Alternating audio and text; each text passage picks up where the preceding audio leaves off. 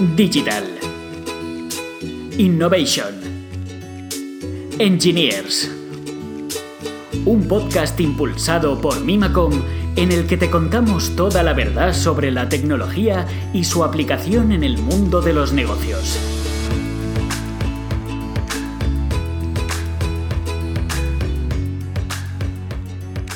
Hola, bienvenidos a un nuevo podcast del canal. En esta ocasión tenemos la, oportunidad de participar en él, tanto Nelo Puchades, que ya lo conocéis, hola Nelo. Hola, ¿qué tal? como yo, que soy David Monteagudo, que soy ingeniero de software en Mimacom y bueno, durante muchos años he participado en el desarrollo de productos y servicios de seguridad y estoy encantado de participar en el podcast. En este capítulo vamos a continuar con la temática del anterior capítulo, relacionado con la parte de DevOps, que ya podéis escuchar en, en iVoox o en donde tengáis vuestra plataforma. Pero vamos a incorporar un nuevo elemento que, que suele ser muy olvidado, y la verdad es que muy odiado muchas de las veces, que es la seguridad. Y vamos a hablar sobre DevSecOps.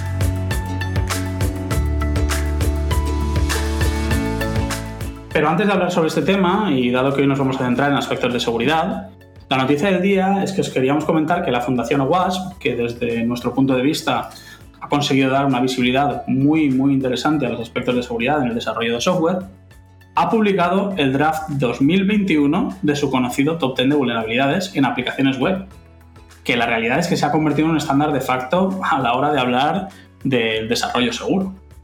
Eh, personalmente he utilizado este top 10 desde aproximadamente 2013 y no solo para el desarrollo de las aplicaciones en las que he tenido que participar en la codificación, sino también para realizar auditorías de códigos de tercero, en las que, bueno, creo que no desvelo ningún secreto profesional, pero me he encontrado todas y cada una de las vulnerabilidades que han ido apareciendo en este ranking. Por lo tanto, la credibilidad que le otorgo es, es muy, muy alta. Sí, la verdad es que yo también eh, utilizo de forma habitual lo WASP y lo he seguido y además eh, te muestra un poco la tendencia de qué tipo de, aplicaciones o de vulnerabilidades son las más atacadas y las más expuestas, eh, con lo cual yo también creo que es un must en todos los desarrollos que hacemos. Sí, ¿verdad que cada una de las categorías que aparecen dan para un capítulo? Sí, sí, sí, y, para más de una a lo mejor, alguna de ellas. Sí, sí, la verdad es que ahí no nos vamos a engañar. La seguridad, la seguridad es difícil y por eso últimamente estamos tan acostumbrados a escuchar esas noticias que aparecen incluso en los medios generalistas relacionados con este aspecto, ¿vale? Sí, yo creo que, últimamente sale, pues eso, en las noticias generalistas que a alguna empresa se le han secuestrado los ordenadores y se le han pedido un rescate y esto ha pasado en todas las, o sea, en muchas de las grandes empresas, no solo en empresas pequeñitas, con lo cual sí que es un aspecto a tener muy en cuenta y que, vamos, claramente WASP ayuda muchísimo a reducir el riesgo de sufrir estos ataques. Hmm. Sí, bueno, la verdad es que el ranking es bastante clásico en ese sentido y bueno, este año al final lo que han hecho ha sido cambiar un poco el orden y en el primer puesto ya no están los clásicos, las clásicas inyecciones o inyecciones SQL que conoce todo el mundo, sino que ahora los problemas más grandes están en el control de acceso, que son súper importantes sobre todo en la parte de la nube, que parece que ahora como trabajamos en la nube está todo securizado, es todo gratis, ya se encargan los terceros y, y la realidad es que no. O sea, de hecho es precisamente por eso creo que en este ranking ha crecido tanto.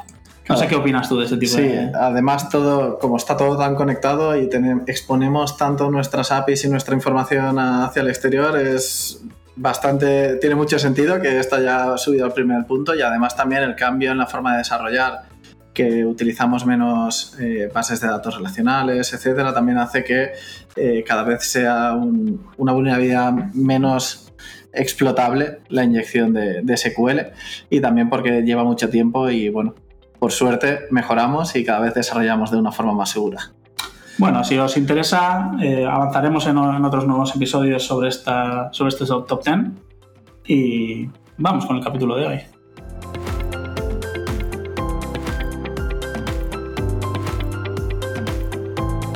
Vale, pues nos metemos ya de lleno en, en, nuestro tema técnico del día, que hoy vamos a hablar de DevSecOps. Entonces, antes de empezar, para que todo el mundo hablemos de lo mismo, ¿por qué no empezamos con una definición, David? Mm, bueno, podemos ir a la Wikipedia, pero nos vamos a encontrar una gran sorpresa, que es que el término no tiene página. Así que, Nelo, creo que estamos encontrando algo que Garner no ha llegado a nombrar. Somos, vamos, súper novedosos. Sí, sí, la verdad es que es un tema que está muy, muy en uso desde hace un tiempo, que existe en todas las conversaciones, pero es sorprendente que todavía no esté incorporado a la Wikipedia, ah. que es nuestra fuente original de definiciones estándares ¿vale? y oficiales. Así que nada, tendremos que improvisar. Efectivamente. Entonces, bueno, déjame decirte que para mí DevSecOps significa integrar la seguridad durante todo el proceso en general, es decir, no estamos hablando del típico, de la típica etapa de la seguridad que se hace al final de todo el proceso y que lo, lo que incorpora son grandes retrasos, grandes problemáticas, grandes fricciones dentro de la propia empresa, sino que lo que se busca es darnos cuenta de que la seguridad tiene que estar en todo el proceso de desarrollo. Y eso significa no solamente incorporar nuevas herramientas, sino también realizar un enfoque organizativo diferente Sí, yo creo que está muy alineado con DevOps, porque al final es una cultura, una forma de, enfocar el desarrollo en el que unes el desarrollo y las operaciones, que efectivamente está muy unido, ¿vale? Y que, y que todo el mundo ve que un desarrollo tiene que ejecutarse en un sitio, pero es incorporar a esta cultura la seguridad mm. porque no todo el mundo la tiene presente y al final lo que se busca es eso, la, la, definición de DevSecOps es intentar que esté incluida la seguridad en el ciclo de desarrollo y las operaciones y que esté siempre presente. Claro, yo creo que la realidad es que no han podido encontrar un nombre para, para ponerse de otra manera, ¿no? Porque es un poco la pirámide, porque al final estamos diciendo que la parte de seguridad va a estar en todo el proceso, pero lo han metido en medio. Entonces parece, no sé, es otra, otra, pero es como hablar de la cultura de la empresa. ¿Dónde metes la cultura de la empresa en DevOps? No puedes, tiene que formar parte, ¿no? Por eso es por lo que viene un poco eh, ese nombre y que a lo mejor por eso la Wikipedia no, lo pone, porque no sabe hacer tampoco pirámides.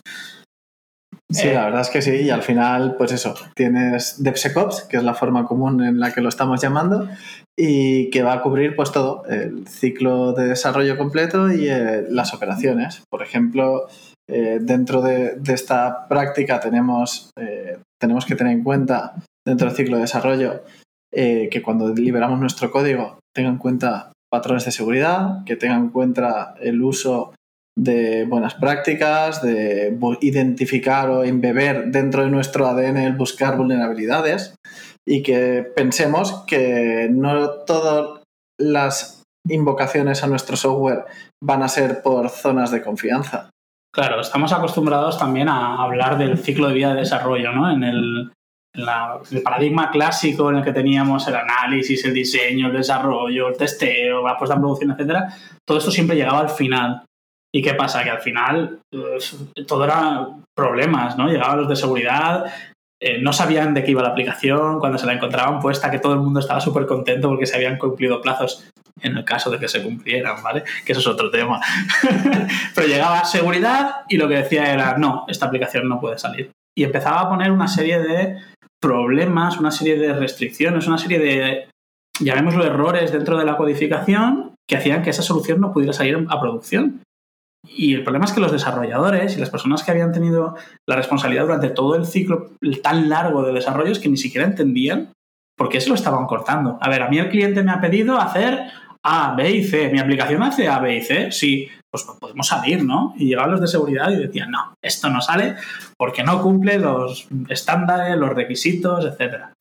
¿Qué pasa? Pues que evidentemente eso tiene que cambiar, porque estamos en un mundo que ha cambiado, en un mundo en el que cuanto antes salgamos, antes estamos delante del mercado. Estamos en un proceso de transformación digital en todos los sectores de la economía, en todos los sectores en los que trabajamos y el desarrollo forma parte integral de cualquier sistema.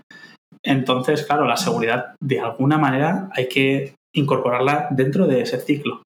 Trabajar desde el sistema de control de versiones, desde el propio desarrollo, conociendo qué es eso de las vulnerabilidades y que no parezca que es un mundo tan diferente o que están hablando un idioma que no compartimos hasta el punto final de las operaciones. Y tú en la parte de Internet de las Cosas, en la integración de componentes, sabes muchísimo más que yo. Sí, la verdad es que al final siempre tenemos ahí que la seguridad, esta cultura de SecOps, lo que busca siempre esté presente. Entonces, como bien has dicho, los desarrollos, pero es que luego los contenedores tenemos que tenerla presente. Tenemos que intentar restringir o gestionar bien los permisos que necesita nuestra aplicación. En el tema de Internet de las Cosas hay un montón de conectores que hoy en día están O sea, un montón de dispositivos que hoy en día están conectados que cualquiera va a poder acceder a ellos si no los segurizas de forma adecuada. Y además están muy expuestos porque al final tenemos cámaras, tenemos, empiezan a haber lavadoras, cafeteras, vamos, prácticamente lo raro ahora es que haya algo que no esté conectado. Y claro, si no pensamos en la seguridad desde el principio, para la explosión de dispositivos, de aplicaciones, de APIs conectadas a Internet y expuestas, es un problema grande.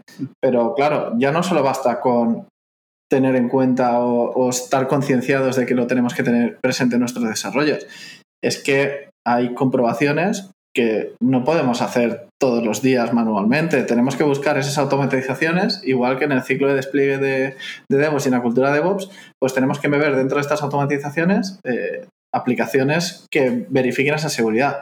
Por ejemplo, yo tengo experiencia utilizando herramientas de revisión estática de código que buscan esas vulnerabilidades. Eh, no vamos a enumerarlas todas, pero Sonar está bastante extendida y cumple con las buenas prácticas de WASP, ¿vale? Las vulnerabilidades identificadas están embedidas en plugins de Sonar, entonces es simplemente para incluir eso dentro de nuestro ciclo de vida es activar esas reglas de Sonar. Luego tenemos algunas más específicas como Black Duck, que además te busca dependencias eh, o las vulnerabilidades que tienen las dependencias que utiliza tu código, ya no solo tu código. O sea, al final tenemos que, hay un montón de herramientas, pero tenemos que embeberlas dentro de nuestro ciclo de, despliegue. Claro, y sobre todo también la parte importante es que no tengas que estar esperando a que haya una herramienta que te diga que tienes el código con, vulnerabilidades o con errores, sino que de alguna manera el desarrollador pueda sentirse cómodo en su propio entorno, encontrando que hay ese tipo de cosas están pasando y que no tenga que esperar a un pipeline. Evidentemente, en un pipeline tenemos que integrar esas, eh, esas condiciones de seguridad, porque eso es lo que tiene que, saltar, ¿no? Cuando, cuando encontramos una vulnerabilidad, un problema crítico desde el punto de vista de seguridad, tienes que parar todo el ciclo de integración continua y el de despliegue en caso de que lo tengas. Pero tiene que ser muy cercano al desarrollador, tiene que tenerlo muy en el día a día, porque esta parte de, DevSecOps al final lo que tiene que hacer es que haya un cambio cultural, sobre todo en los desarrolladores, que entiendan que la seguridad no es algo que luego haya un equipo de terceros que van a ser los que nos van a sacar todas las cosas y ya llegarán ellos a, ver lo que hay que hacer. Porque el time to market es que es mínimo. Es decir, es que ahora mismo eh, Google hace despliegues mm, cada segundo, y la tendencia tiene que ser hacia esa línea. No podemos quedarnos atascados en el pasado, en el que, bueno, ya he terminado y ahora llegará mi equipo de seguridad y durante seis semanas se pone a hacer un hacking ético, un pentesting, una validación de que las cabeceras las tenemos ahí todas correctas y entonces es cuando salimos. No, hace falta que ese equipo de seguridad, en caso de que la empresa lo tenga, esté desde el primer día trabajando en la definición de requisitos, esté verificando que cuando se hace un análisis, por muy superficial que sea, en caso de que estemos tratando eh, con una metodología ágil, se tengan en cuenta. Y que esa seguridad forme parte del ADN de todo el desarrollo, de todo el ciclo, ¿vale? Y no confiar en terceros, que esa es otra de las partes más importantes, ¿no? Dentro, dentro de, esto, de esta metodología, de este, esta cultura, o de esta forma de trabajar. Sí, porque al final, en realidad, el DevSecOps nos mete esa cultura al desarrollo, eh, igual que en DevOps, los equipos de seguridad tienen que estar embebidos dentro de los equipos de, código y al final no es que tengamos, tengamos que mal pensar de que vamos a sufrir ataques, pero es que es normal que suframos ataques. Entonces lo tenemos que considerar como una posibilidad más dentro de nuestro código y entonces tenemos que asegurarnos que controlamos cualquier tipo de ataque, eh, cualquier tipo de peticiones que nos hacen porque pueden no ser realmente internas de nuestra organización o porque a lo mejor nosotros diseñamos una solución que está pensada para, hacer, para exponerla solo dentro de la intranet de nuestra empresa, pero ¿cuántas veces hemos visto que luego eso se expone hacia el exterior porque tienes una API buena y entonces para hacer la alta en tu market? Entonces siempre tienes que tener en cuenta la seguridad y poner siempre las, restricciones mínimas o las comprobaciones mínimas. Obviamente no vas a excederte en las comprobaciones, pero sí tenerlo en cuenta. Y por suerte, como la seguridad está tan extendida a día de hoy, la mayoría de librerías lo tienen en cuenta. Incluyen ciertos patrones ya que se han visto, por ejemplo, hay unas con OWASP. Las vulnerabilidades que saca OWASP, las librerías más utilizadas las solucionan ya de per se. Claro, sí, sí. De hecho, la... por, eso, por eso para nosotros ha sido tan importante la noticia del día, porque al final WASP ha trabajado eh, con, para que los frameworks de desarrollo tengan en cuenta la seguridad. Y muchas de esas inyecciones, las inyecciones SQL que comentábamos al principio, han bajado precisamente porque los frameworks se han preocupado por ayudar al desarrollador. Entonces, utilizando herramientas automáticas de testeo de código como Sonar, eh, automáticamente ya te salta y te dice, no, no, que ojo, que aquí tienes una SQL injection. Eso hay que corregirlo. Y el framework te ofrece la posibilidad de codificar de una manera diferente para hacer una implementación segura. Eso es totalmente necesario. Pero también tenemos que tener en cuenta, Nelo, que no todo es automatizable. Es decir, es verdad que yo te comentaba antes la, posible, barrera a la hora de salir ¿no? de, esos proyectos antiguos en los que había que hacer análisis a posteriori. Es que eso sigue siendo necesario, porque todas las herramientas no te van a encontrar todo lo que, todo lo que hay y además luego pueden aparecer falsos positivos o falsos negativos, en el que tú diseñes un nuevo servicio expuesto, como tú comentabas, hacia Internet, y resulta que tu herramienta no lo tiene en cuenta y estás exponiendo datos de clientes, estás exponiendo información sensible y si eso no, no existe un proceso adicional que lo revise alguien, pues no se va a encontrar y nos vamos a encontrar con, un problema de seguridad en producción, sí. que es lo peor que nos puede pasar a todos. Sí, al final eso, la seguridad se embebe dentro del ciclo de desarrollo, se embebe en los contenedores, se embebe en qué políticas autorizamos a todo el mundo, pero no puedes automatizar todo. Hay tareas de supervisión que haces. Y claro, a mí la duda que me surge es, ¿qué haces con estas tareas? ¿Restringes todo? ¿O añades herramientas que verifiquen que todo es correcto y que te securicen las cosas, pero das libertad al equipo? Uf, a ver, es difícil, ¿eh? La, duda, claro, evidentemente es difícil. La seguridad, como hemos dicho, es difícil, no es fácil.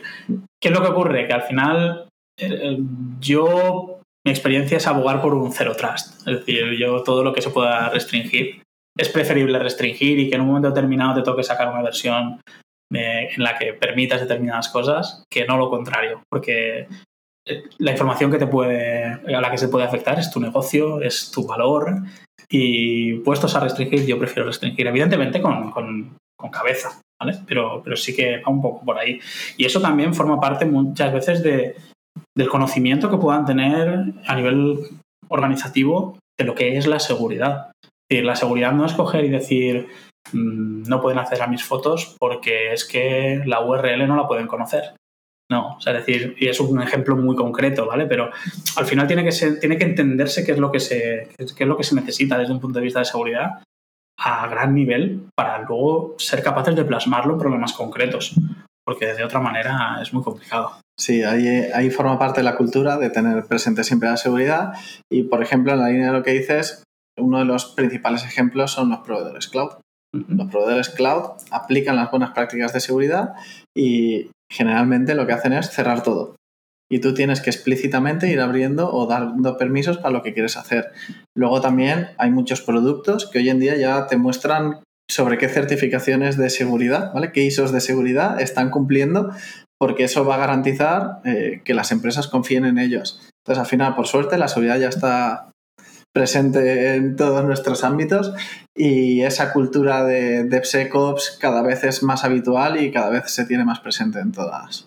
Este tema de las certificaciones, Nelo, hay algunas que también hay que echarlas, hay que mirarlas con, con, mucho cuidado. no sé, Ahí tendríamos que debatir algo un poquito más. yo, creo que hemos sacado tantos temas que da para varios capítulos más, entre ellos el de, las certificaciones. efectivamente. Pero bueno, y por concluir esto, ¿cómo, ¿cómo solemos implantar DevSecOps o cuál es nuestra experiencia ahí? Vale, yo mm, generalmente siempre creo que la parte de, de DevSecOps surge de una necesidad de una transformación. Es decir, em, una empresa que no tiene conectividad pienso que no necesita hacer toda esta historia. Es decir, al final estamos haciendo una cosa interna. ¿Para qué queremos preocuparnos? ¿no? Vamos a salir con lo que tenemos, nadie, nadie va a consumir nuestros servicios, eh, confiamos en los empleados de nuestra empresa. Eso, eso también otro tema que, hay que, que hay que ver, pero bueno, partimos de ese punto.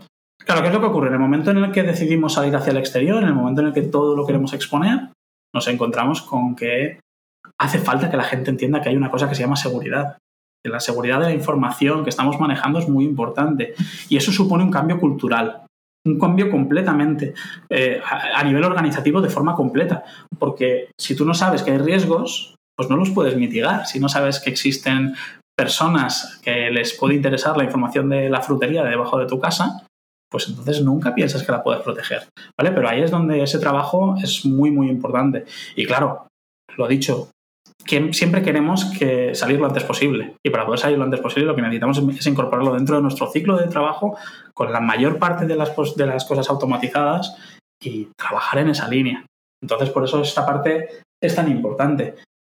En la incorporación de esas herramientas es fundamental. Es decir, mm, igual que decíamos antes, que no puede ser que un equipo de seguridad llegue solamente al final para hacer un hacking ético o un pentesting y esperar seis semanas a que tengan un informe de que nos diga si tenemos el Go o no tenemos el Go, tampoco podemos esperar en cada uno de los sprints seis semanas a que un desarrollador, que sea el único del equipo que sabe de seguridad, diga que podemos salir o que no podemos salir. No sé si tú compartes un poco esa visión. Sí, yo también creo que la explosión hacia, hacia exponer cosas nos hace que tengamos que necesitemos una cultura que piense en la seguridad y que necesitemos herramientas para adoptarlo de forma fácil. Y monitorizarlo. Eso es súper importante, hay que tenerlo en cuenta, que no solamente acaba cuando hemos desplegado en producción, sino que hay que estar observando continuamente y eso también forma parte de esa parte de integración entre seguridad y operaciones, que es menos relacionada con desarrollo, pero que también es importantísima, porque si ocurre algo, queremos saberlo. Y eso se consigue con herramientas, con monitorización, con alertas y poder, sobre todo, actuar frente a eso. Sí, al final es adoptar una cultura de PSECOPS que esté presente en todas partes. Eh, lo que no sé cuántos de nuestros oyentes la habrán, la habrán adoptado. Estaría bien si queréis poner en, en los comentarios eh, alguna referencia y si os ha resultado sencillo o no. Sí, o vuestra experiencia con OWASP, incluso. Es decir, aunque sea a nivel más conceptual, pues cualquier comentario es bienvenido. Eso es.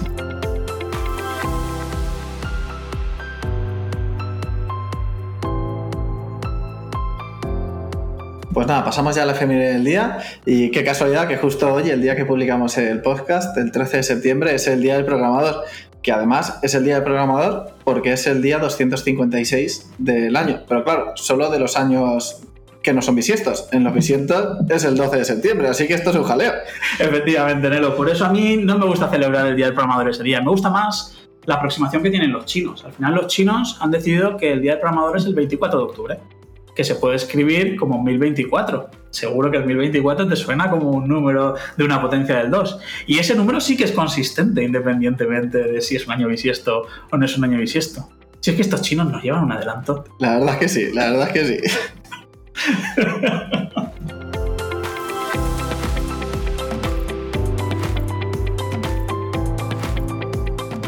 Pues nada, hasta aquí el capítulo de hoy. Esperamos que os haya gustado y esperamos vuestros comentarios en, el podcast. Muchísimas gracias y cualquier cosa que consideréis necesario, estamos a vuestra disposición para responderos. Muchas gracias a todos.